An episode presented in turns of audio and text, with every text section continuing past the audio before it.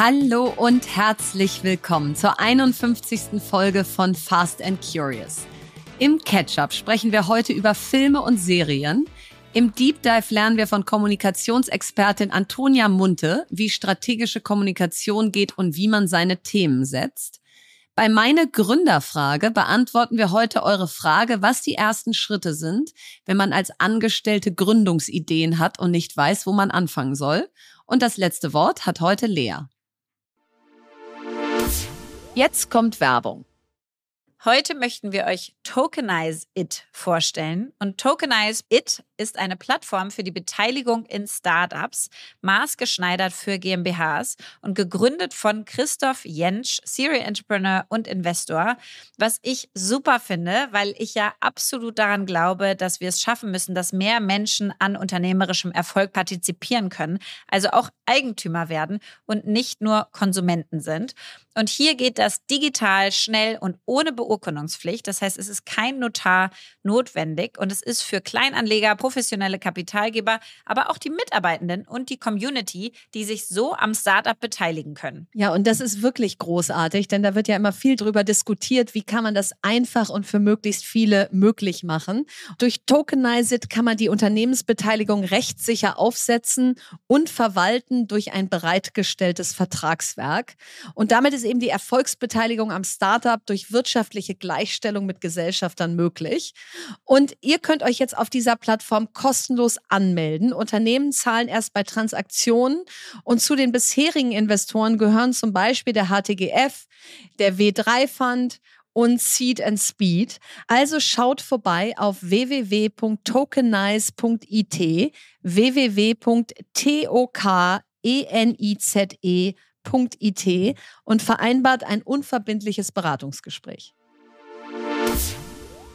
Werbung Ende. Catch-up. Ja, ich habe heute so einen wilden Privat-Business-Mix-Update. also mitgebracht, hab, ja. Äh, mitgebracht für dich. Ähm, zum einen wollte ich mit dir diskutieren, ob du schon im Westen nichts Neues geguckt hast. Nein, ich habe natürlich nein. schon viel gehört und äh, klar, gratuliert ja zu den Oscars, aber total. nein. Ist ja hoch und runter in den Medien. Vier Oscars ähm, hat der Film bekommen von Edward Berger mit Felix Kamera und Daniel Brühl in den Schauspielrollen. Und ich habe ihn jetzt auf jeden Fall angeguckt und ehrlicherweise wollte ich ihn nicht gucken, weil nee, ich schon gehört nicht, hatte, ja. dass der so intensiv ist. Ähm, ja. Und es war genau so. Also du bist quasi schonungslos vorne an der Kriegsfront dabei.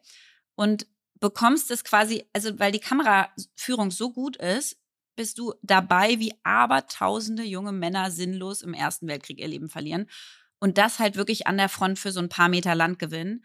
Und dann ist das Thema ja so aktuell, dass man mhm. es ja eh die ganze Zeit schaffen muss, irgendwie sein Leben gut zu leben, obwohl wir Krieg in Europa haben. Und ähm, boah, also ich, ich musste richtig durchhalten. Ich habe mehrfach während des Films auf Pause gedrückt, um zu gucken, wie lange noch, weil ich so dachte, ja. wie lange muss ich das jetzt noch schaffen? Und gleichzeitig ja. gibt es ja Menschen, die in so einem Setting, genau in diesem Setting gerade leben. Also ich will überhaupt nicht sagen, dass das irgendwie schlimm ist, was ich da aushalten musste. Gar nicht, ja. sondern dass der Film einfach so gut ist und so intensiv und dich so mit reinnimmt. Ähm, also ich musste das erstmal danach wieder bewältigen und kann es aber komplett empfehlen. Und dann mhm. wollte ich mir jetzt mal das, den Gegenentwurf angucken. Dieses mhm. Everything Everywhere All at Once. Der hat ja sieben Oscars bekommen als Science-Fiction-Komödie. Ja. Was so eigentlich also Komödien finde ich ist super, gar nicht mein Science Ding. Fiction ist gar nicht gar nicht mein Ding. Nee. Und ich habe auch den Trailer gesehen, da lebt sie in verschiedenen Welten und verschiedene Charaktere und es ist total, ich habe es überhaupt total nicht verstanden. Ja, ja, total anstrengend. Und trotzdem habe ich gedacht, ich, also ich meine, muss man sich ja eigentlich angucken. Also sieben ja, Oscars. kannst ist, du ja für mich wert, machen. Sich anzugucken. Kannst du ja für mich machen. ich, ich berichte dir dann. ja, äh, sehr gut. Naja, das war sozusagen äh, privates Update. Und genau vorm Film gucken habe ich jetzt angefangen, ganz, ganz gesund zu kochen. Ich habe also jetzt Ui. Pamela Reif, Deliciously Ella, Kati Hummels, Zuckerfrei für Kinder, was echt ein super Kochbuch ist, muss man sagen, habe ich jetzt angefangen, alle durchzukochen. Also ich lade dich Ende des Jahres was ist bei, dir bei mir zum, zum Dinner ein. Wie Ende äh, des Jahres? Warum denn Ach so, ja, ich brauche noch ein bisschen Übung.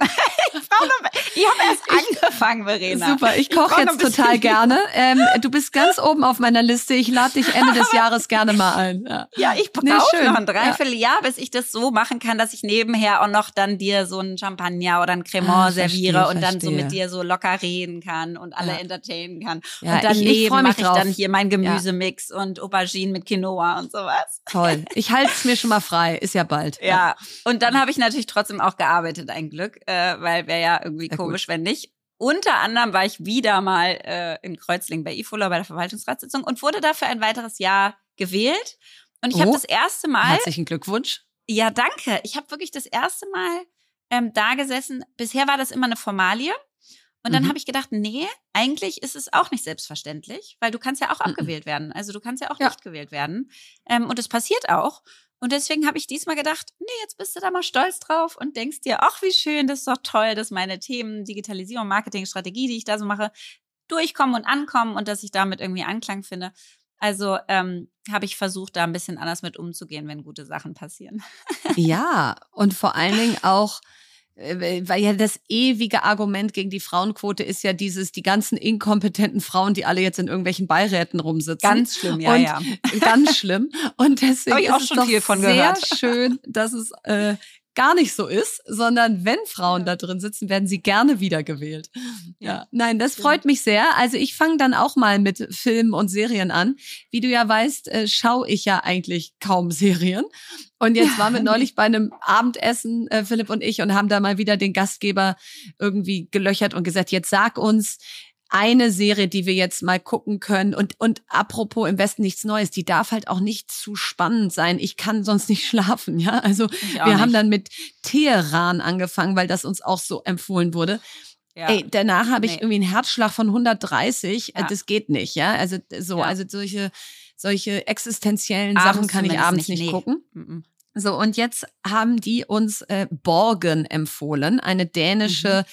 Politik äh, so ein bisschen House of Cards, Madame Secretary in Europa, in, in Dänemark, mhm. wo eben über Nacht äh, eine Frau dänische Premierministerin wird die führt eine Ehe, die erinnert mich total an Philips und meine Ehe. Die haben Kinder, die gehen irgendwie alle so innig miteinander um. Und es ist total heile Welt am Anfang. Und dann wird sie Premierministerin und von Folge zu Folge bröckelt diese Ehe und das Familienleben und der Achtjährige macht sich plötzlich wieder in die Hose und so.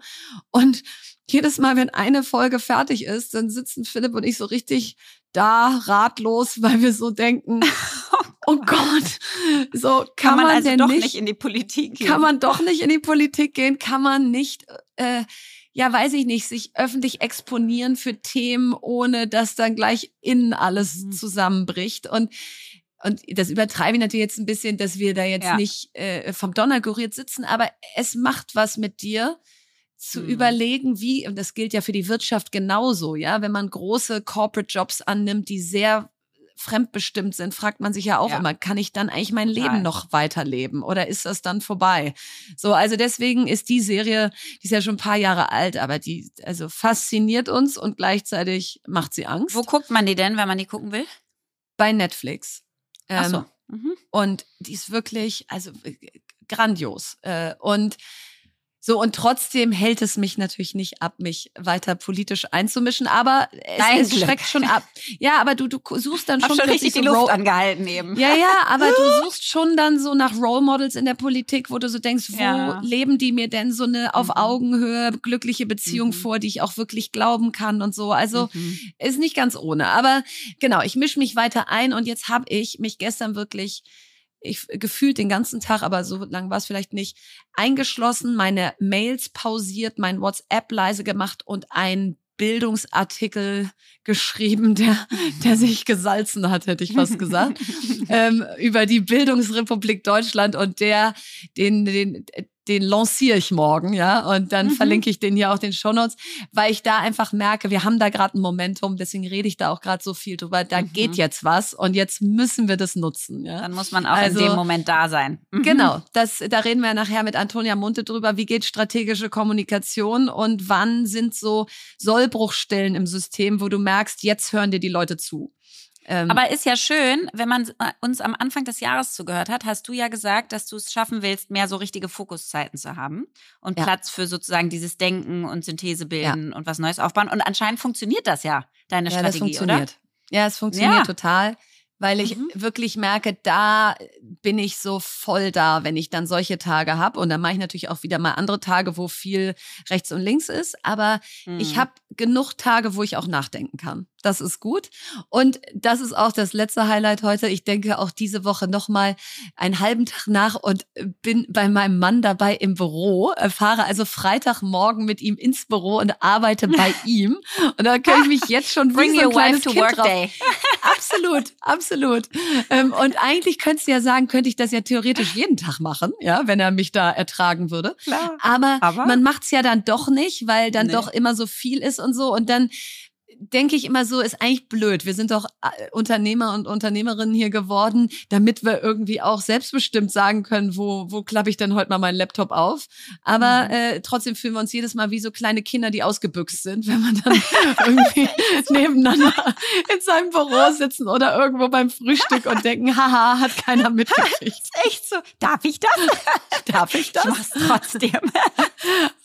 Nein, also das wird, das wird Ich freue mich auf das schön. Selfie von euch beiden im Büro. Unbedingt. so wird es auf jeden Fall geben. Wird es auf jeden Fall geben. Deep Dive.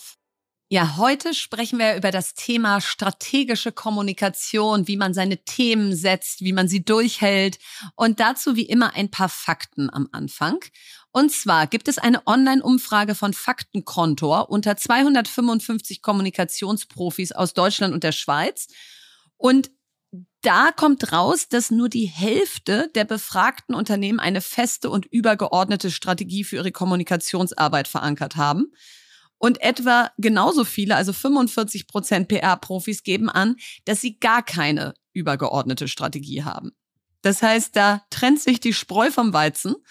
Und wenn die Strategie fehlt, dann kommunizierst du halt auch nicht so effektiv. Und das besagt eine zweite Studie, ähm, die nämlich sagt, je bildlicher und erfahrungsbasierter und je mehr Geschichten in der Kommunikation genutzt werden, desto besser. Und die Zahl ist krass. Der Mensch ist visuell geprägt, so werden über 80 Prozent aller Informationen über den Sehsinn aufgenommen.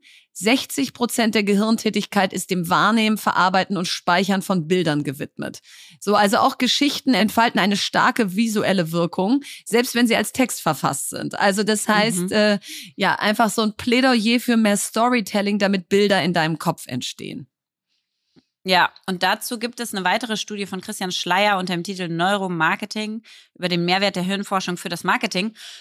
Und die sagt, dass unser Gehirn 95 Prozent, 95 Prozent der einströmenden Informationen unbewusst und nur 5 Prozent bewusst verarbeitet. Das heißt, die unbewussten Informationen gehen viel schneller und weitgehend ohne Energieverlust rein und werden aufgegriffen und gehen darauf quasi auf so bekannte Muster und Erfahrungen zurück. Das heißt, je erfahrener ein Mensch, desto weniger Zeit braucht er, um Informationen zu verarbeiten und Entscheidungen zu treffen. Und bei Geschichten und Storytelling funktioniert es genauso. Das geht auch auf bereits Gelerntes, auf Muster, auf Handlungen, auf Rollen zurück, auf Schlüsselinformationen. Und deswegen können die sozusagen schneller aufgenommen werden. Und dann mhm. gibt's noch eine weitere Studie, die völlig, also die, die macht einem fast Angst oder ich finde sie ziemlich besorgniserregend. Und zwar hat eine Untersuchung bei IBM ergeben, dass Leistung und Fachwissen allein absolut keine Garantie für den beruflichen Erfolg sind. Denn Image und Bekanntheitsgrad eines Mitarbeiters sind anscheinend wesentlich wichtiger. Insgesamt beruhen die Fortschritte in Job und Karriere, und das sagt diese Studie, zu 90 Prozent auf der Fähigkeit, dies auch darzustellen. Also seine Fertigkeiten und Fähigkeiten auch darzustellen nach außen. Also sich selbst Also quasi Selbstmarketing ja. Ja. im Unternehmen und außerhalb Gott, des das Unternehmens. ist ja furchtbar. Und das ist ja Wahnsinn. Zu 90 Prozent. Also kann ich mir fast nicht vorstellen, dass es so extrem ist. Ja, aber wahrscheinlich viele, die hier zuhören, sagen jetzt, ja, also bei mir im Unternehmen sind alle zu 90 Prozent damit beschäftigt, dass es nach außen gut aussieht, was sie da machen. Also das, mhm. das kann ich mir schon vorstellen, dass du mehr damit beschäftigt bist, dass es von den anderen wahrgenommen wird, als dass es wirklich was verändert. Und Ob das stimmt oder ob das eine Wahrnehmung ist, das alles können wir heute mit Antonia Munte besprechen. Sie ist Expertin für strategische Kommunikation und berät Menschen, die Verantwortung tragen in Veränderungsprozessen. Antonia weiß, dass erfolgreiche Kommunikation die Eintrittskarte ist, um seine Ziele zu erreichen, denn sie hat über zehn Jahre für eine führende strategische Kommunikationsberatung, Kex gearbeitet und Unternehmen und Organisationen wie Douglas, die Metro Group oder die Deutsche Bischofskonferenz beraten. Vor knapp einem Jahr hat Antonia sich selbstständig gemacht und begleitet heute namhafte Gründerinnen, Unternehmer dabei, für sich und ihre Unternehmen nahbar, klar und zielorientiert zu kommunizieren. Liebe Antonia, wie schön, dich heute als Gast bei Fast and Curious zu haben. Herzlich willkommen. Vielen lieben Dank euch beiden, dass ich da sein darf. Sehr schön, Antonia. Und ich freue mich so, dich hier zu sehen. Wir haben ja schon wirklich viel miteinander gearbeitet. Ja, auch. Und deswegen, ja, ja ein Glück, es ist eine Freude. Ähm, und deswegen aber mal sozusagen mit dem Kern vom Kern angefangen. Was zeichnet denn für dich wirklich gute Kommunikation aus? Also, das ist gar nicht so einfach, Kommunikation so zu fassen. Deswegen glaube ich, man muss da mit einem Dreiklang draufgehen. Damit Kommunikation gut und gelingend ist, hat sie aus meiner Sicht drei essentielle Facetten. Das eine ist eine gute Story. Das muss die mhm. Grundlage sein. Und ähm, dieser Begriff Storytelling, der uns überall begegnet, ist eigentlich nur ein neues Framing für ein ganz altes Phänomen, nämlich dass Menschen in Geschichten denken und sich Geschichten suchen. Ähm, der und Autor, sich Geschichten merken, ne? Und von Geschichten lernen. Ja. Und es ist total kulturprägend. Ähm, mhm. Also es ist, hat einen großen identitätsstiftenden Faktor. Ähm, Yuval Harari, der Autor, den Verena hier so oft empfiehlt, hat einen tollen TED-Talk gegeben, in dem er beschreibt, dass Geschichten tatsächlich sogar der Klebstoff sind, der Menschen dazu bringen, sich hinter einem Ziel zu vereinen. Mhm. Und dieses Verständnis muss man haben, um, um zu sehen, was das für ein wichtiger Faktor für den Erfolg von Kommunikation ist. Ein zweiter Punkt für mich ist ähm, gutes Handwerk. Also mhm. das ist für mich essentiell und ich glaube, dass, dass äh, da liegen große Unterscheidungen drin. Ihr beide, mhm. beide wisst, dass man in großen Kommunikationsanlässen wirklich sehr technisch darauf schaut, wann kommunizieren wir was zu wem, über welchen Kanal und ist es mhm. echt die Pressemitteilung oder ist es wichtiger, dass wir ein Video an die Mitarbeiter schicken und mhm. was ist die Uhrzeit, wo die Leute wirklich da sitzen, die wir erreichen wollen, also Handwerk. Und drittens ähm, der die zunehmende Bedeutung von guten Geschichtenerzählern, weil die Story kann noch so gut sein, mhm. wenn der, der sie erzählt, das lahm rüberbringt, ähm, dann bleibt nichts hängen. Mhm. Die da ich finde, da gibt's eine ganz interessante Zahl, nämlich dass 81 Prozent der Kommunikation zwischen Menschen nonverbal stattfindet. Und deswegen ist mein Rat immer, investieren deinen Auftritt. Arbeite an Tonlage, Gestik und Mimik, damit du wirklich die Geschichte unterstreichst und deine Botschaften platzierst. Und damit ist ja dann auch klar, dass die gute alte Pressemitteilung mal so langsam ausgedient hat. Die ist zwar nach wie vor gutes Handwerk und auch sicherlich nicht einfach, die gut zu schreiben, aber da schwingt eben wenig sonst mit. Äh, deswegen spielt Social Media heutzutage auch so eine große Rolle, weil du da eben nicht nur Text hast, sondern Videos, Emotionen und so weiter. Aber vielleicht mal zur Pressemitteilung, weil die haben wahrscheinlich die meisten im Kopf, wenn sie über strategische Kommunikation nachdenken. Wie kommt man zu den Hauptmessages, gerade in einer Gesellschaft, wo du nur noch wenig Aufmerksamkeit auf jedem Thema hast, wo die Redaktionen jeden Tag vollgeschüttet werden mit wer wieder was über wen kommunizieren möchte. Also wie, wie dringt man noch durch?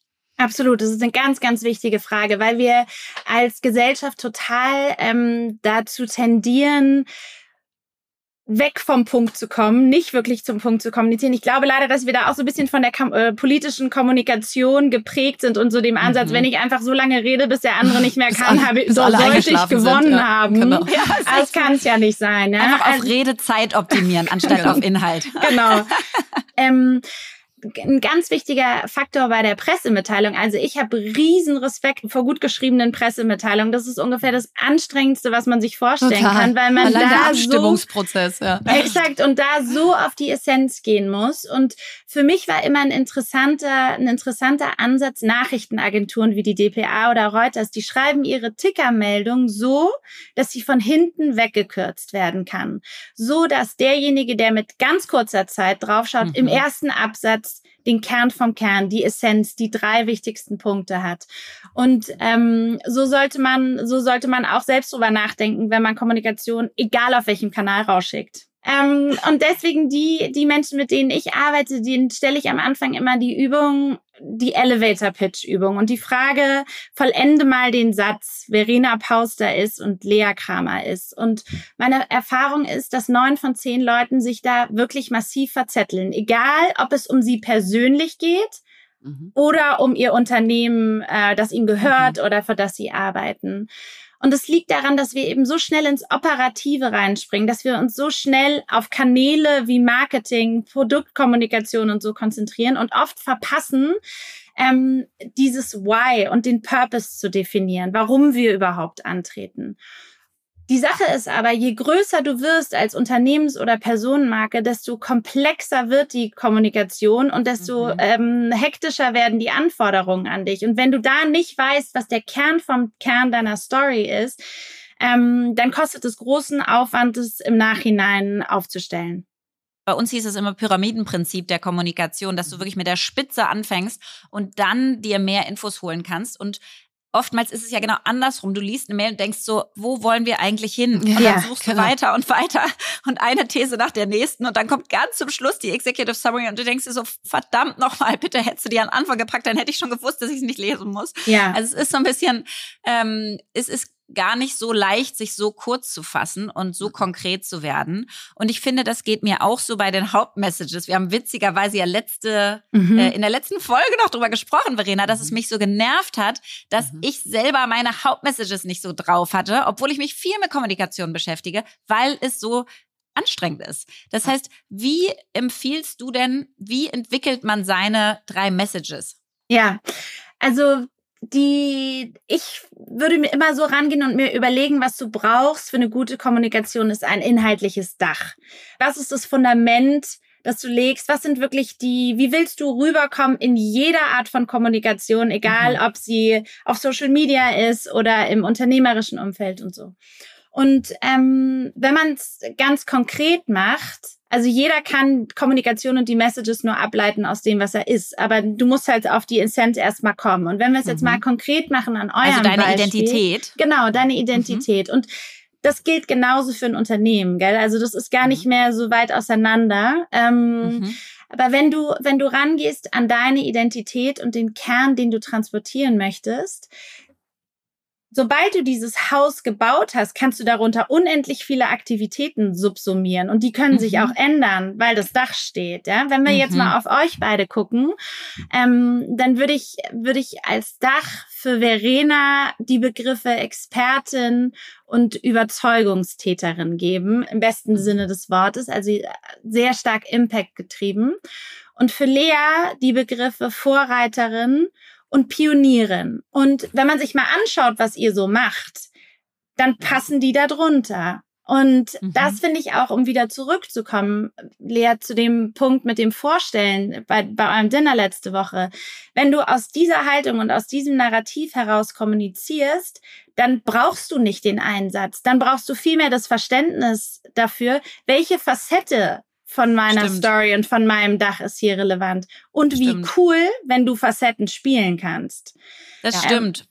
Und du gehst viel mehr auf das, wie gucke ich mir eigentlich Dinge an? Genau. Ja, in der Haltung der Pionierin, anstatt und wie und was genau tue ich dann eigentlich? Ja, absolut. Mhm. Und ich glaube, dass, dass wenn man auf euch beide schaut, dann zeigen sich da auch ganz viele Facetten von Kommunikation, weil der erste Eindruck ist, ihr seid beide junge, eloquente, meinungsstarke Frauen, ihr seid zum Teil auf ähnlichen Themen unterwegs, aber trotzdem habt ihr mit anderen Positionierungsansätzen und echt auch mit anderen Herausforderungen zu tun. Und mhm. ähm, bei Lea ist meine Beobachtung zum Beispiel, weil du so früh angstlos als junge Frau in so einem männerdominierten Umfeld ähm, dir deinen Ruf und, und deinen Erfolg erarbeitet hast, bist du eine riesen Projektionsfläche. Das heißt, in deiner Kommunikation spielt immer eine Rolle, achtsam zu sein, dass du nicht bei Themen vor den Kahn gespannt wirst, die darauf nicht einzahlen und die mhm. nicht in deinem Sinne sind. Ja? Mhm. mhm.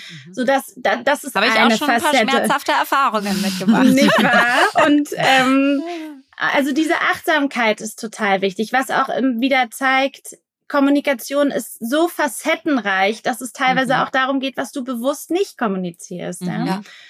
Und apropos, was man nicht kommuniziert, da sind, finde ich, manchmal unsere Politiker und Politikerinnen ja Weltmeisterin drin, dass sie einfach so technisch, technokratisch, mhm. rational kommunizieren und dieses ganze Storytelling, Geschichten, Emotionen-Element mhm. weglassen.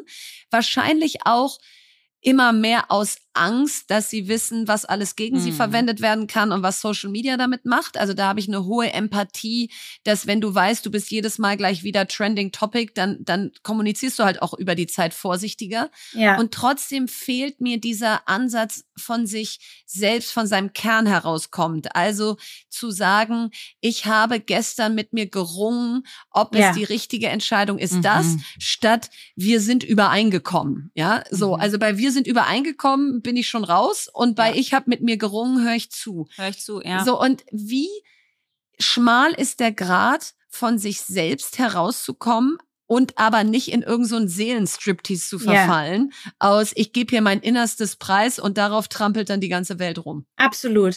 Also das finde ich, es ist so ein relevanter Punkt und da habe ich glaube ich zwei zwei Gedanken oder Beispiele dazu. Einmal Politiker ähm, kann, können wir mal sprechen über Jacinda Ardern, die Neuland, neuseeländische ich Premierministerin. Ja. Und die mhm. Art, wie sie ihren Rücktritt kommuniziert hat. Und hier auch immer wieder ganz essentiell. Es geht gar nicht darum, dass wir den Schritt bewerten, ja, sondern mhm. wir schauen einfach darauf, wie sie es kommuniziert hat. Für mich leitet sich das ab aus einem neuen Führungsverständnis und es zeigt, dass Kommunikation ein ganz strategisches Asset ist, um das zu reflektieren. Also zu zeigen, Verletzlichkeit kann Vertrauen schaffen. Ich Total. bin integer. Ich bin ein starkes Vorbild. Ich bin kein Besserwisser, ähm, mhm. der, der so tut, als könnte er wissen, was morgen ist, weil das ist aus der Zeit gefallen. Und mhm. so ist es auch die Kommunikation, die sich so darstellt.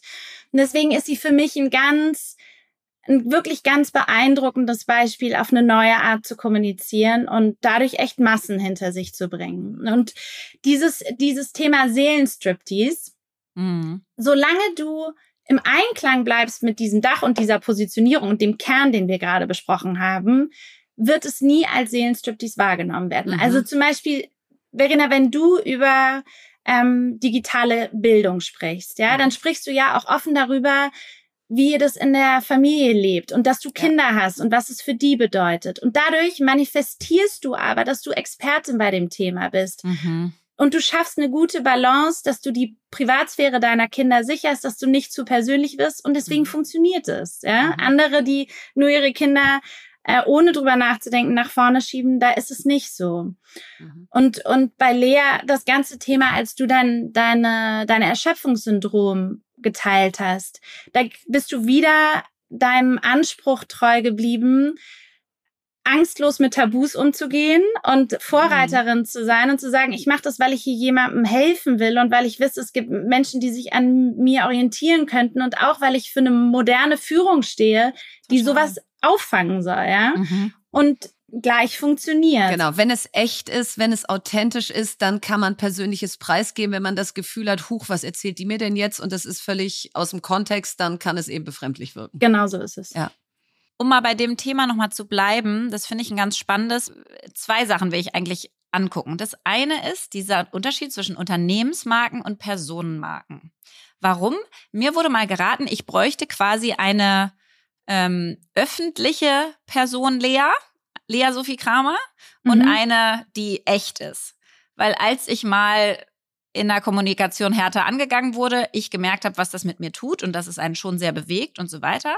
Und dann wurde mir gesagt, naja, Lea, bei dir schießt man halt direkt durch. Da ist halt, du bist authentisch, das ist alles echt, du, so, du bist außen wie innen gleich. Und deswegen, wenn du als quasi Unternehmensmarke angegriffen wirst, ja, dann schießt es gleich auf meine echte Person Lea Sophie Kramer durch. Wo ich das jetzt gemerkt habe, ist mit KKA die Kommunikation, dass natürlich wir kommuniziert haben, ich bin jetzt Industry Advisor bei KKA. KKA ist ein Unternehmen. Das, das ist erstmal, da ist das Unternehmen im Vordergrund. Und bei mir bin ich es. Mhm. Und warum macht Lea das und so weiter? Also, das heißt, wie ist denn so dein Rat, ähm, Gibt es einen Unterschied, wie sensibel man mit Kommunikation umgehen muss, ob man eine Unternehmensmarke vor sich hat oder eine Personenmarke? Oder ist das eigentlich dann doch ähnlich? Mhm. Ähm, also für mich entsteht gute Kommunikation immer aus einer klaren Haltung. Und äh, wenn man, wenn einem klar ist, ich bin zwar eine einzelne Person, aber ich trete schon auf wie ein Unternehmen in gewisser Form, dann ist es wichtig, dass du an die Art und Weise, wie du kommunizierst, genauso professionell herangehst, wie mhm. ein Unternehmen das tut. Und das hat eben genau mit dieser, mit dieser Kernentwicklung, mit dieser mhm. Narrativentwicklung mhm. zu tun. Ähm, und daraus entsteht auch das Verständnis, dass man nicht alles preisgeben muss, um den mhm. Sinn und Zweck dieses Unterfangens zu verfolgen. Ja, also zum Beispiel auch, sagen wir mal, ein Unternehmen, ähm, was äh, köstlichen Kuchen herstellt, sagt vielleicht auch nicht seine allergeheimsten Zutaten. Mhm. Ähm, und das ändert nichts daran, dass, dass das Messaging und die Produktplatzierung klar ist. Ja, also ich glaube, mhm. das ist ganz wichtig. Und gleichzeitig ist die Personenkommunikation so relevant mittlerweile, nicht mehr wegzudenken. Mhm. Für mich ist es wirklich der, der Anker, der in diesem differenzierungsarmen Umfeld und in dieser digitalen Informationsflut, in der wir alle stecken, so Aha-Momente schafft und Geschichten, an denen wir hängen mhm. bleiben. Und deswegen ja. ist es so wichtig, dass Personen, egal ob sie aus dem Unternehmen heraus kommunizieren oder eben alleine, ähm, auch einen sehr professionellen Maßstab an Kommunikation ranlegen, damit sie authentisch mhm. und klar ist.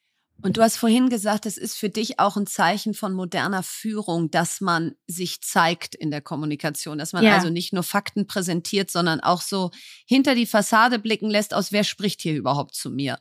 Und ich habe ja auch in meinem Buch viel über Human Leadership geschrieben und auch natürlich im, in jedem Beirat, in jedem Aufsichtsrat, in jedem Meeting, in dem ich sitze, denke ich so, dieses Thema mit Kommunikation in die Führung zu gehen, die Menschen emotional, inhaltlich mitzunehmen. Auch das, diese Klarheit äh, zu schaffen im Raum, worum geht's hier überhaupt und worum geht's nicht. Das ist ja noch nicht so richtig unsere Kernkompetenz in Deutschland. Also wenn man da Richtung Amerika, andere mhm. Kulturräume guckt, dann kommen die ganz häufig über Storytelling und wir mhm. finden das eigentlich immer noch so ein bisschen befremdlich. Ähm, mhm. Ähm, so, weil wir es eben dann mit Seelenstriptease verwechseln, nach dem mhm, Motto, mhm. oh Gott, jetzt hat die mir erzählt, sie hat heute Morgen mit ihrem Mann irgendwie so, das wollte ich doch jetzt gar nicht wissen. Doch, das will ich wissen. Also jetzt nicht in jedem Detailgrad, aber wenn die jetzt gerade schlecht drauf ist, dann muss das ja hoffentlich irgendeinen Grund haben, der nichts mit mir zu tun hat. So, und wenn jetzt eben viele hier zuhören und sagen, okay, Kommunikation ist wichtig, aber ich bin halt nicht so der, oder die, die sich vorne hinstellt, die vorne weggeht, die auf LinkedIn jetzt die großen Beiträge raushaut. Wie kann trotzdem Kommunikation auf jeden Einzelnen einzahlen? Wie, wie mache ich die ersten Schritte, wenn ich sage, ich habe dieses Thema bisher eigentlich überhaupt nicht auf dem Schirm?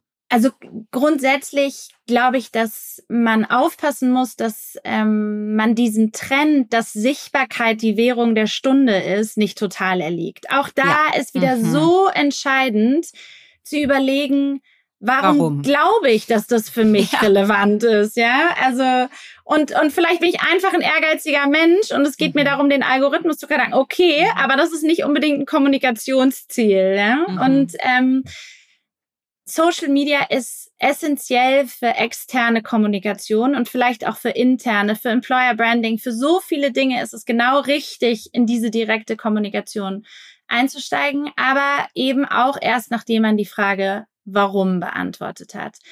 Ich glaube, dass jeder Einzelne damit anfangen kann, sich mal wirklich zu überlegen, was sind drei inhaltliche Buckets, die mich ausmachen, so wie wir bei euch gerade mit Expertin und Vorreiterin gesprochen haben.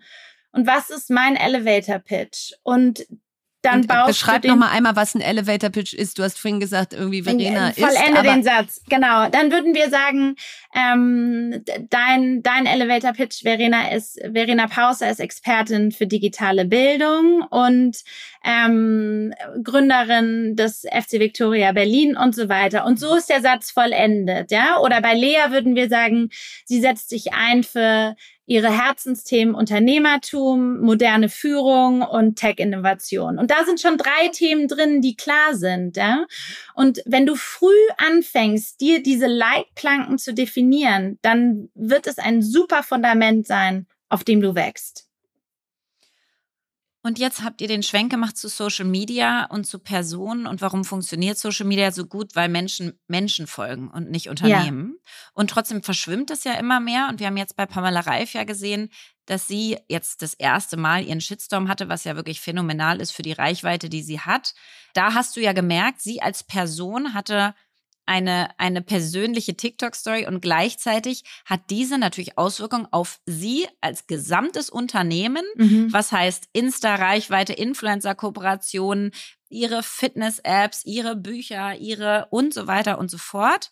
Ähm, da würde man ja schon sagen, okay, ein viraler Shitstorm ist erstmal eine Krise. Mhm. Was ich von dir damals total gelernt habe, ist das erstmal überhaupt zu erkennen und zu merken, das ist gerade keine normale Situation. Ich bin jetzt in einer Krisenkommunikation.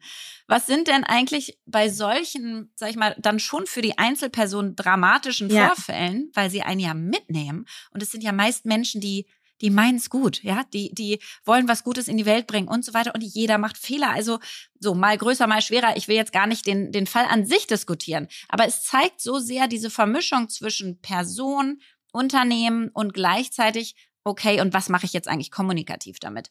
Was sind so deine drei Punkte oder sozusagen ähm, ja To-Dos, die man hat, wenn man ähm, wenn man in einer Krise ist. Ja, das ist mein ein Lieblingsthema von mir, weil ich glaube, es ist ganz ähm, entscheidend, sich früh mit der Möglichkeit einer Krise auseinanderzusetzen, weil früher oder später wird sie kommen. Und du musst sie nicht Krise mhm. nennen, du kannst sie Stressmoment nennen, aber es ist ein hektischer mhm. Moment, in dem Kommunikation essentiell ist.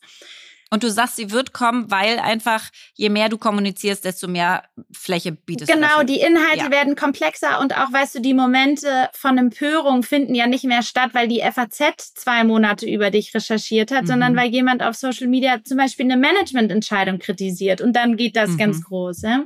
Mhm. Also, bevor wir zu den drei Ratschlägen kommen, ein wichtiger Punkt für mich ist, ist, dass du die ruhigen Zeiten nutzen musst, um für den Ernstfall vorzubauen.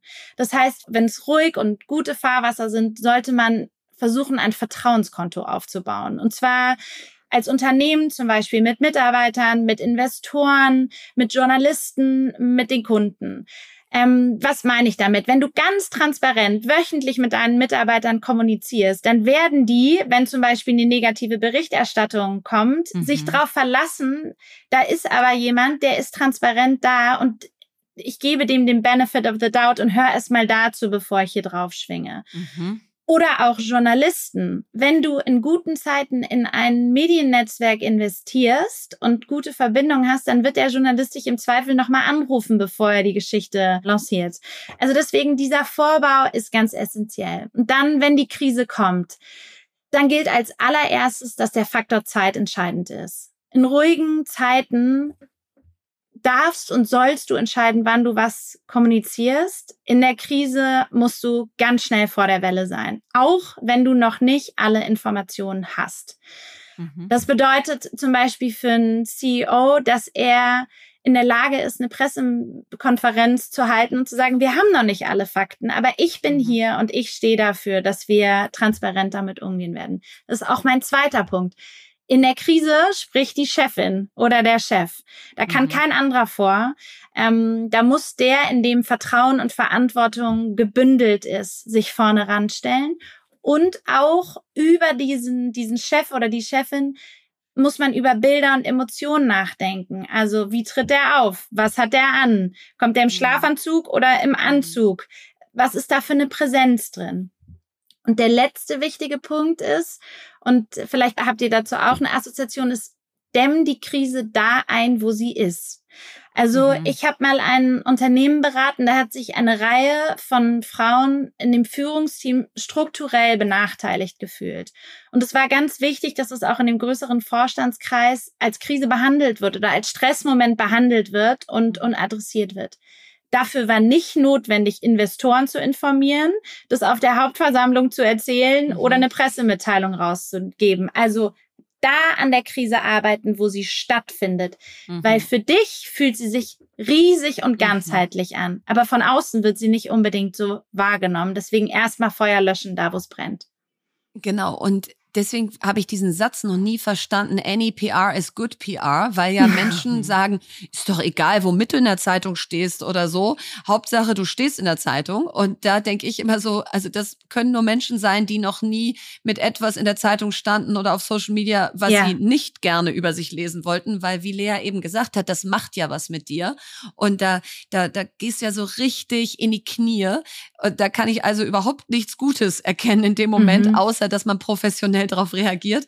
Also was ist mit diesem Satz? Können wir den mal in die Tonne treten oder gilt der doch trotzdem. Also ich noch. glaube, wie bei allem in Kommunikation muss man da ein bisschen differenzieren. Wenn du, wenn du vorhast, ins Dschungelcamp einzuziehen oder ins Big Brother Haus, dann ist das auf alle Fälle die Strategie der Stunde. Dann da kannst der du, Satz für kannst, dich. Ja, kannst viel hilft viel. raushauen, okay. was ja. nötig ist. Aber für den für den Rest der Welt gilt, Kommunikation ist kein Selbstzweck. Du musst drüber nachdenken, warum. Und noch, um mhm. vielleicht noch ein Beispiel mitzugeben, über das ich viel nachgedacht habe, wo dieser Satz echt schiefgegangen ist, ist Boris Becker.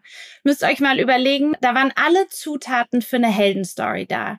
Also mhm. ein, ein deutsches Idol, ein Ausnahmesportler steht für Leistung, Ehrgeiz, Disziplin und auf einmal rutscht da Boulevard rein und auf mhm. einmal wird also ich kann das gar nicht beurteilen, aber um es euch jetzt mal plakativ uns allen dieses Beispiel vor Augen zu führen, werden Details geteilt, die nicht mehr zurückzunehmen sind. Und dann tritt dieser Satz ein, der ist schon so, so durchgekaut ist, aber so wahr, das Zitat von Warren Buffett, 20 Jahre brauchst du, um einen Ruf aufzubauen und fünf Minuten, um mhm. ihn zu zerstören. Und ähm, das zeigt sich in der Geschichte. Und da muss man sehr aufpassen. Und wenn man jetzt also sagt, Mensch, ich höre euch zu und ich habe es verstanden, ihr habt recht, ich brauche mein Dach, ich brauche meinen Kern, ich will meine Klarheit, ich will meine Positionierung und mein zwar Warum. Ja. Mein Warum und oder auch mein Wofür, das finde ich auch ja. immer schön, weil dieses Wofür hat noch so eine Bewegung in sich, ja, ist nicht mhm. so statisch finde ich. Wofür tust du das denn eigentlich? Ähm, das hilft mir immer. Aber wenn man jetzt sagt, okay, ich habe es verstanden, ich bin entweder Unternehmerin oder hab oder bin Angestellte oder egal in welchem Kontext, ich will gerne mir klar sein darüber, wofür ich eigentlich brenne und das auch gut rüberbringen. Was sind denn die ersten Schritte? Was sind meine Go-Tos jetzt? Was sind meine Learnings? Was würde ich jetzt machen, wenn ich gesagt habe, yo, ja. I get it? Also der ein ganz wichtiger Punkt ist, es gibt bei Kommunikation keine Blaupause. Du kannst dich umschauen und du kannst mhm. dich inspirieren lassen, aber du darfst nicht imitieren. Du musst durch diesen mhm. Prozess durchgehen und sagen, wenn ich mich von außen betrachte, wie komme ich jetzt mal in die Formulierung von drei Überbegriffen und Themen, die mich auszeichnen oder die mich mhm. auszeichnen sollen, auf die ich mhm. hinstrebe? Punkt Nummer eins. Punkt Nummer zwei, ist wirklich mein Ansatz No Bullshit. Also beim Kern bleiben. Einfach mal, wie wir vorhin gesagt haben bei der Meldung von der Nachrichtenagentur, kurz, knapp, 50 Prozent weniger, tut dem Inhalt keinen Abbruch und, mhm. und, und bringt dich zu der Essenz, die dich im, im Endeffekt von anderen abgrenzt. Und der letzte Punkt bei Kommunikation ist wirklich vor allen Dingen, wenn man in den Staatlichen steht, such den Blick von außen, weil wir sind bei Kommunikation alle schnell betriebsblind. Wenn du eine Idee hast, dann erprob dieses Narrativ, erprob mhm. das Messaging mit jemand, der dir vertraut ist ähm, und test es. Also auf jeden Fall in deinem nächsten Umfeld sicherer ähm, als schon auf einem großen Social-Media-Kanal oder im Unternehmen. Und, und mal mit diesen drei Schritten anzufangen, da kann, kann man schon ganz weit bringen. Total. Und was ich dann, wenn ich so drüber nachdenke, wer bleibt mir im Kopf oder wie du vorhin gesagt hast, was ist so, wo ist der Klebstoff besonders yeah. fest? Dann immer dann, wenn Mensch und Message, also Mensch und das, was er oder sie sagt, passt. Ja, wenn ich einfach das Gefühl hat, ich folge der jetzt schon lange oder ich höre der schon eine Weile zu und deswegen kann sie sich mal widersprechen, wie wir das ja hier im Podcast auch gerne machen aus. Heute sind wir ganz introvertiert und sagen alles ab, morgen springen wir wieder überall hin. Äh, heute sagen wir Politik first, dann gucken wir irgendeine dänische Serie und sagen, huch, ich hab doch Schiss. Also ähm, das, deswegen kann man ja trotzdem paar Irrungen, Wirrungen haben, aber man hat einfach das Gefühl, ich kenne die und ich glaub ihr, weil die ist einfach so. So und und und das haben wir eben schon gesagt, wie was sind so noch jenseits von Jacinda Ardern, so wo man sagen kann, guck mal, guckt euch die mal an. Ja, also guckt euch die mal in der Politik, in der Wirtschaft, auf LinkedIn, sonst wo an. Die sind gute Beispiele für eine gelungene Kommunikation und ein Match zwischen Mensch und Message. Ja. Also da kann ich eine, eine Reihe von Leuten nennen. Ich mache mal ein paar und ihr sagt Stopp. Ähm, ich finde zum Beispiel, wer unter so Frauen in der Öffentlichkeit ein cooles Profil hat, eine klare Profilschärfe, ist Barbara Schöneberger. Mhm. Klar ist sie eine Moderatorin und, und mhm. entertaining ist aber auch einfach ihre Kernaufgabe. Aber ich mag, dass sie sich gar nicht dazu hinreißen lässt, sich zu politischen Themen zu äußern oder irgendwo mhm. überzuschwappen, sondern die steht für eine ganz klare, ja. für einen ganz klaren Ansatz. Ja, die ist der Knaller, ja oder? In, in eurem ähm, näheren Umfeld ähm, fallen mir ein paar Frauen ein, aber eine zum Beispiel ist Franzi Kühne. Die mhm. steht ganz klar für ein, ein Werteset, für ein Profil, unter dem verschiedene Aktivitäten von Unternehmertum mhm. bis Vorständen zu subsumieren sind, aber sie aber nimmt du sich nichts sie immer wieder. an der Schärfe. Ja, ja, ja genau. Und ich sage euch noch mal eines schlägt jetzt total aus, aber es ist wirklich jemand, den ich als Kommunikator und Storyteller ganz gut finde. Und das ist der ehemalige Parteivorsitzende der Linken, der jetzt nicht unbedingt meine Story erzählt, aber Gregor Gysi. Ja. So klare Sprache auf den Punkt, dass du wie aufgefordert bis zum Ende zuzuhören und den Gedanken dazu zu machen. Mhm. Nie überheblich und nicht mhm. dogmatisch und darin sehr authentisch. Und, ähm, und das zeigt mir eben auch, man muss nicht nur den folgen, die die Geschichte erzählen, die man selber hören will, sondern wenn die Geschichte gut übertragen ist, dann spielt es keine Rolle. Darf man trotzdem von ihnen lernen. Ja, Exakt. Sehr schön. Ja. ja. Sehr schön. Also Antonia, das, äh, das war richtig toll. Ich finde, das war so ein Rundumriss durch die ganze kommunikative Landschaft. Und ähm, ich finde auch deine Beispiele, was die nochmal so klar machen, ist, das sind alles Personen, die sich trauen, ihre Persönlichkeit mitzubringen. Ja, ähm, ja. Und das macht es ja aus, weil das Können und die Inhalte und das Expertentum, das haben vielleicht auch andere. Aber diesen Drive und die Energie und die Passion und diese Beseeltheit mit den eigenen Themen, das hast du nur selber, weil es dich wirklich so erreicht. Und dann schaffst du es auch, diesen Klebstoff so, wirklich so zum Kleben zu bringen, dass du da Massen hoffentlich äh, mit begeistern und mitziehen kannst. Ähm, und ich finde, du hast uns hier äh, ganz doll begeistert, Kommunikation richtig ernst zu nehmen und äh, nicht ernst im Sinne von schwer, sondern einfach so da, da mehr Expertin sein zu wollen und werden zu wollen. Und deswegen herzlichen Dank, dass du zu uns gekommen bist. War ganz, ganz interessant und schön. Danke euch. Jetzt kommt Werbung. Ja, heute mal der etwas anderen Art. Wir haben nämlich heute ein kleines Mini-Interview mit Nadine Kruck, Managerin bei BCG Platinien im Frankfurter Office vor. Und BCG Platinien ist die IT-Strategieberatung der Boston Consulting Group, die mit über 900 ExpertInnen weltweit an der digitalen Transformation ganzer Industrien arbeiten. Und ich war selber bei BCG, deswegen bin ich ganz stolz, dass BCG Platinien bei uns Werbepartner ist. Und das Schöne dort zu arbeiten ist, dass ihr bei wirklich vielen C-Level-Projekten mit globalem Impact mitarbeiten könnt. Und heute möchte ich mit Nadine zum Thema Authentic Self sprechen. Und das ist mir besonders wichtig, weil ich in meiner ganzen Berufskarriere bisher gemerkt habe, dass wenn man als Authentic Self oder auch Whole Self kommen darf in den Job, also wenn man sich ganzheitlich mitbringen darf, dass dann eine höhere psychologische Sicherheit da ist und die Ergebnisse so viel besser werden. Und deswegen finde ich das ein perfektes Thema, Nadine, um dich hier mal zu befragen dazu. Meiner Erfahrung nach passt beides super gut zusammen. Je authentischer ich bin, desto zufriedener bin ich auch und motivierter. Und je motivierter ich bin, desto lieber arbeite ich auch einfach an den Themen.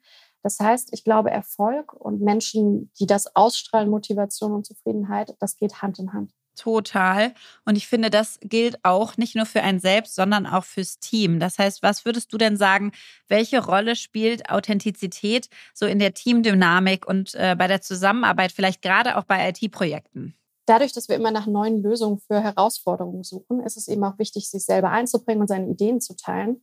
Und ich glaube, authentisch zu sein hilft dabei, ähm, auch mal rohere Ideen zu teilen und im Team miteinander zu spielen. Außerdem ist es natürlich so, wenn ich mich lange Zeit in einem Team, was intensiv zusammenarbeitet, verstellen muss, das kostet unglaublich viel Energie. Diese Energie kann ich natürlich besser in coole Lösungen verwenden. Und deswegen finde ich, ist es ein wichtiger Punkt, im Team authentisch zu sein. Hat sich denn mit, sag ich mal, deiner zunehmenden Seniorität dein Verständnis von Authentizität am Arbeitsplatz verändert? Definitiv. Am Anfang als Berufseinsteigerin dachte ich, authentisch sein bedeutet immer alles von sich preiszugeben. Heute sehe ich das eher in einem anderen Kontext. Das heißt, das kann sich auch verändern.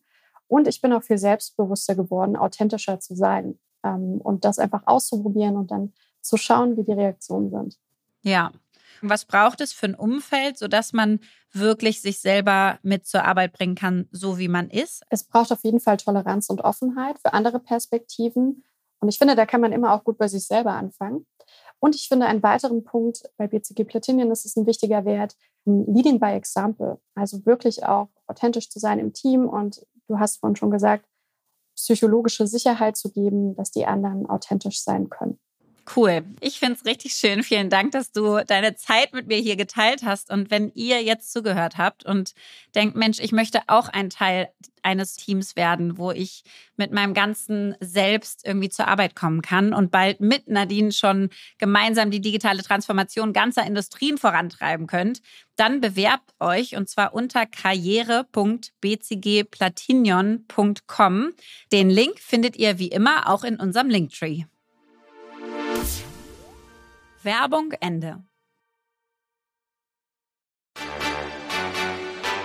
Meine Gründerfrage. Ja, diese Kategorie haben wir diese Woche eingeführt. Das ist eine limitierte Kategorie, also wie so eine Limited Edition. Ähm, müsst ihr euch das vorstellen.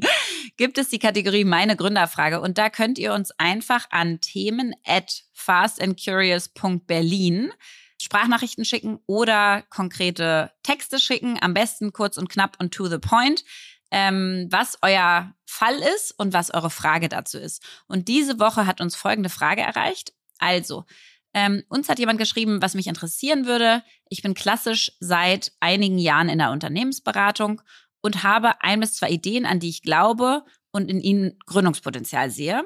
Leider habe ich aber keine Ahnung, was die ersten Schritte sind. Ohne viel Eigenkapital, ohne großes Netzwerk und ohne Connect in die Gründerszene. So, und das äh, wollen wir jetzt einmal beantworten. Also erstmal würde ich sagen zu der Frage, mh, hm, wenn man jetzt hört, okay, ich habe ein bis zwei Ideen, an die ich glaube, die, glaube ich, auch Potenzial haben, dann klingt es ja erstmal so, als wäre das jetzt noch nicht die eine Knaller-Idee. Also so, ja, ich habe da ein paar Ideen, würde ich sagen, haben 100 Prozent der Menschen. Mhm. Also haben alle von uns haben laufend Ideen. Ähm, und ich würde nicht sagen, dass es gleich heißt, spring jetzt und glaub daran und es hat Potenzial und los geht's, geh aus der Unternehmensberatung raus und mach dich selbstständig. Ähm, das heißt, ich würde schon mal gucken, habe ich denn eine, die mich wirklich so bewegt, dass sie mich nicht mehr loslässt? Und dann finde ich, ist schon die erste Frage, ist die Idee groß genug? Das wäre für mich die erste Frage. Also Ideen haben wir laufend. Ich glaube, ja. auf die Ideen kommt es nicht an, sondern 95 Prozent oder 98 oder 99 ist die Umsetzung und man muss es durchhalten können und man muss richtig dafür brennen. Und ich finde, um das zu tun, muss die Idee erstmal wirklich Potenzial haben. Und das mhm. heißt, was würde ich mir da angucken? Haben wir auch alles schon mal in anderen Kontexten gesagt. Erstmal ist es wichtig für die Welt was ich da machen will. Zahlt sie auf zum Beispiel die 17 UN-Ziele ein, kann man sich bei 17ziele.de angucken. Also ist das was, was die Welt gerade braucht? Zahlen die Zukunftstrends dazu ein? Auch die, da gibt es eine super Mindmap, so eine Megamap äh, beim Zukunftsinstitut.de, kann man sich angucken sozusagen, womit beschäftigt sich unsere Gesellschaft eigentlich und was wird wichtiger und was wird weniger wichtig. Und da würde ich auch schauen, dass ich irgendein Thema besetze, was zukünftig wichtig ist, weil du dann einfach in einem Fahrwasser bist, was mal generell wächst und Marktwachstum mit sich bringt. Ähm, dann würde ich wirklich mir anschauen, wie groß ist der Markt und wer sind die derzeitigen Platzhirsche und wie schwer wird es für mich werden, da einen gewissen Anteil dieses ja. Marktes für mich zu kapern. Genau, und deswegen, um das rauszufinden, ist die Anfangsrecherche so wichtig. Also ja. selbst wenn du noch die ein, zwei Ideen hast und noch nicht auf eine runter bist, ich habe früher mir immer Ordner, also physische Ordner ins Regal gestellt, auf dem Buchrücken da geschrieben, welche Idee ist es und dann einfach mal losgesammelt. Macht man natürlich heute alles digital, aber mhm. da dann einfach mal erstmal alles ablegen, was man rund um seine Idee findet. Also ich wollte zum Beispiel mit 23 eine Online-Apotheke gründen und habe dann einfach jeden Zeitungsschnipsel über Doc Morris gesammelt, damals ein Pendant in den Niederlanden, was ja dann irgendwann auch zu uns rübergeschwappt ist. Mhm. Habe mit den Playern im Markt gesprochen, habe da einfach Cold Call bei Pharmakonzernen angerufen und mich durchstellen lassen und mhm. gefragt, ob sie Doc Morris liefern würden und so.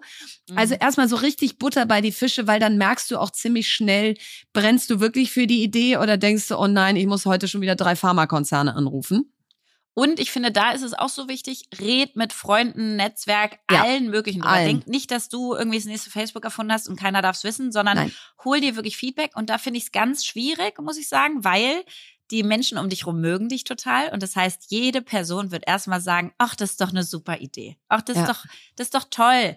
Und ich mhm. finde, da muss man echt bei dieser Anfangsrecherche lieber findest du früh raus, dass es das nicht ist. Ja. Also ich bin um jede Idee dankbar, die es nicht ist, weil ja. die hat mich dann davor bewahrt, irgendwie Energie zu verschwenden. Wie bei, bei der, der, Bank. Bank. Ich ja, danke total. jedem Tag dem Himmel, dass wir diese Bank nicht gegründet Gottes haben. Ja? Also Jetzt Credit Suisse auch noch untergegangen und so. so. Wir wären genau in diesem wir wären, Jahr. Also wir wären lieber so, Gott, danke dafür. Wir hätten so Schiffsbruch erlitten. Oh mein Gott. Und es wäre so teuer gewesen. Und wir hätten so viel Investorengeld verbrannt. Also und wir hätten so viel Energie verbrannt. Ja. Oh. Nein, also deswegen Zeit in die Anfangsrecherche. Ja. Wie Lea sagt, viel drüber reden, schnell ja. an den Punkt kommen heißt ja immer so schön, fail fast, ist es ja. die Idee oder ist es nicht? Und sorry, noch ein Punkt dazu. Und frag die Leute auch nicht, würdest du investieren, sondern wirst du investieren. Nicht ja. würdest du es kaufen, sondern wirst du es kaufen. Wenn du mich fragst, würdest du diese toll, ja. teure, neue vegane Laptop-Tasche kaufen, werde ich sagen, ja klar würde ich. Toll, toll, dass du das machst. Mach das auf jeden Fall. Aber wenn du sagst, wirst du sie kaufen, wirst du dafür 300 Euro investieren, sage ich dir, nein. Weil ich brauche genau. keine neue vegane Laptop-Tasche. So, und deswegen, wenn klar ist irgendwann, ihr habt die Idee, für die ihr so brennt und das ist jetzt auch schon ein paar Wochen und Monate durchgehalten worden sozusagen, dann baut ein Pitch Deck. Denn das zwingt euch in Struktur, in Klarheit, in Storytelling, wie wir eben gelernt haben, in was ist hier meine große Linie. So, und da gibt es, haben wir auch schon alle mal verlinkt, unicorn.pitch, pitch.io oder wenn ihr Apps oder mobile Lösungen macht, proto.io, können wir auch alle nochmal hier verlinken. Das heißt, tut richtig Zeit rein, eine Präsentation zu erarbeiten, die eure Idee insofern zum Leben erweckt, dass sie einfach auch schon größer wirkt, als sie ist, äh, weil ihr eben diese Marktstudien, alles, was ihr recherchiert habt, da reinnehmt und das Ganze aber so kurz und knackig macht, dass man Lust hat, sich das anzugucken und sofort ein Gefühl dafür kriegt, was wollt ihr da eigentlich bauen und was ihr da auch braucht. Und ich finde, all diese Themen sind so wichtig, um die Idee zu validieren und wirklich zu überlegen, lohnt es sich, meinen Job hier zu schmeißen und zu ja. springen.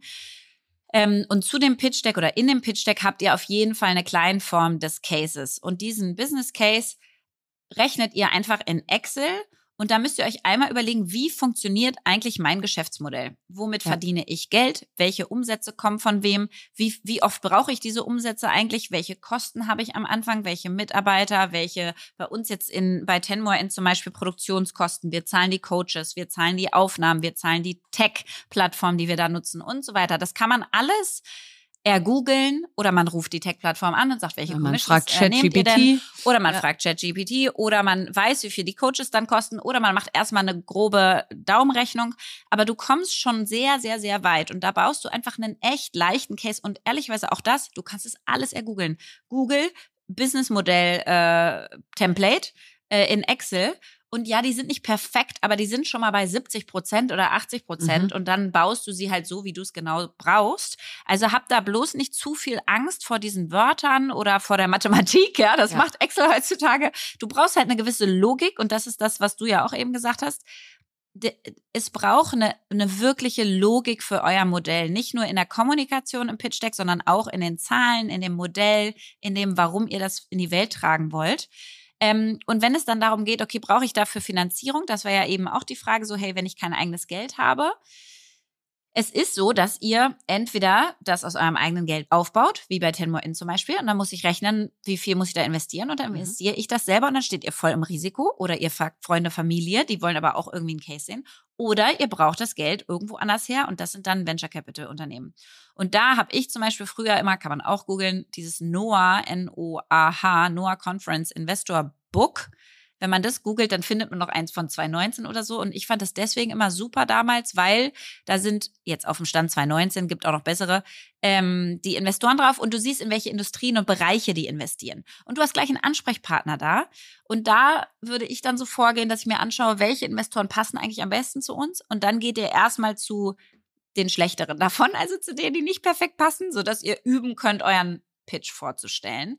Aber in der Tat ähm, ist, finde ich, diese Vorarbeit und dieses, wie überzeuge ich Menschen da rein zu investieren oder mich selber oder meine Freunde und Familie und diese quasi eigene Due Diligence am Anfang mit die wichtigste Entscheidung, nee, die ist mega weil du wichtig. Energie verbrennst. Naja, und weil du genau an den Punkt kommen musst, wie wie weit komme ich mit meinem eigenen Geld, das sogenannte Bootstrapping, also ich nehme ja. kein Geld von anderen, kann ich mir dann einen Monat leisten, kann ich mir die Lizenz für die Tech-Plattform schon leisten oder kann ich schon einen Prototyp von meinem Geld bauen oder brauche ich dafür schon externes Geld? So, und wenn man jetzt nicht gleich zum Venture Capitalist stiefelt, weil das natürlich auch eher eine etwas spätere Phase ist, dann kannst du eben entweder, wie Lea gerade gesagt hat, eine Family and Friends Runde machen, also Menschen, die du kennst, dass die dir das erste Geld geben, oder du bewirbst dich für das Exist Gründerstipendium oder du nimmst an Businessplan-Wettbewerben teil oder du gehst zu Inkubatoren wie Grace Accelerator und Co., die ja. dir einfach Schreibtischzugang zu Experten, Pitch-Möglichkeiten und so weiter verschaffen, weil du sagst, ich bin noch gar nicht so weit, jetzt in so ein Noah Investor Book zu gucken, ich muss erstmal laufen lernen, dann sind das so die niedrigschwelligen Angebote. So, und dann hast du eigentlich nur noch äh, am Ende das Thema, jetzt, jetzt bist du entweder im Incubator oder hast das erste Geld selber investiert und jetzt musst du halt dein Produkt mal einmal so ein bisschen zum Leben erwecken und nicht nur auf einer PowerPoint-Präsentation darstellen. Und das ist dann der MVP, also das Minimum Viable Product. Genau, und wie das alles funktioniert, da sprechen wir ganz sicher in den nächsten Folgen drüber, weil sicherlich dazu Fragen von euch kommen. Aber soweit ähm, jetzt erstmal so der erste Sch oder die ersten Schritte, die essentiell sind, bevor ihr wirklich anfangt. Und ähm, wir freuen uns auf eure weiteren Fragen und machen weiter in der nächsten Woche mit der Kategorie. Ja, das war sie wieder, unsere schöne Folge. Und was ich mich so frage, Lea, ist, diese Gründerkategorie, Gründerfrage ist ja neu und ich finde die super, weil die so richtig ans Eingemachte geht. Aus mhm. wie geht's denn jetzt wirklich, ja? Und nicht jetzt erst bei FC Victoria und Ten More In, nachdem wir schon seit 20 Jahren darum gründen, sondern wenn wir uns nochmal so an den Anfang zurückbeamen. Und ich glaube, was mir da total helfen würde, ist, wenn ihr da draußen uns einfach für diese Kategorie echt ein bisschen Feedback schickt aus, wie detailliert sollen wir da reingehen, weil wir hätten jetzt ja auch zehn Minuten einfach nur über, wie findet man die richtige Idee reden können. Mhm. Und da würde ich gerne mehr verstehen, was bringt euch wirklich am mhm. meisten, mhm. weil darum soll es ja hier gehen. Wir wollen euch nicht nur inspirieren, sondern zum Machen anleiten. Und auch langweilt ist alle anderen, die nicht gründen wollen. Meiner Meinung nach ist es ja eine Mindset-Frage. Also ja. sozusagen, du kannst auch unternehmerisch in einem Angestelltenverhältnis arbeiten. Und ich glaube, total. diese unternehmerische Haltung ist eh immer schöner im Leben. Dafür stehe ich einfach total. Mhm. Aber das würde mich trotzdem auch mal interessieren, ob ihr, wenn ihr jetzt im Angestelltenverhältnis sagt, boah, ey, ganz ehrlich, kann ich gar nicht viel mit anfangen. Da sind wir sehr gespannt drauf. Ja, da bin ich sehr gespannt. Und jetzt hat Lea das letzte Wort. Von Jorge Bouquet. Kindern erzählt man Geschichten, damit sie einschlafen. Erwachsenen, damit sie aufwachen.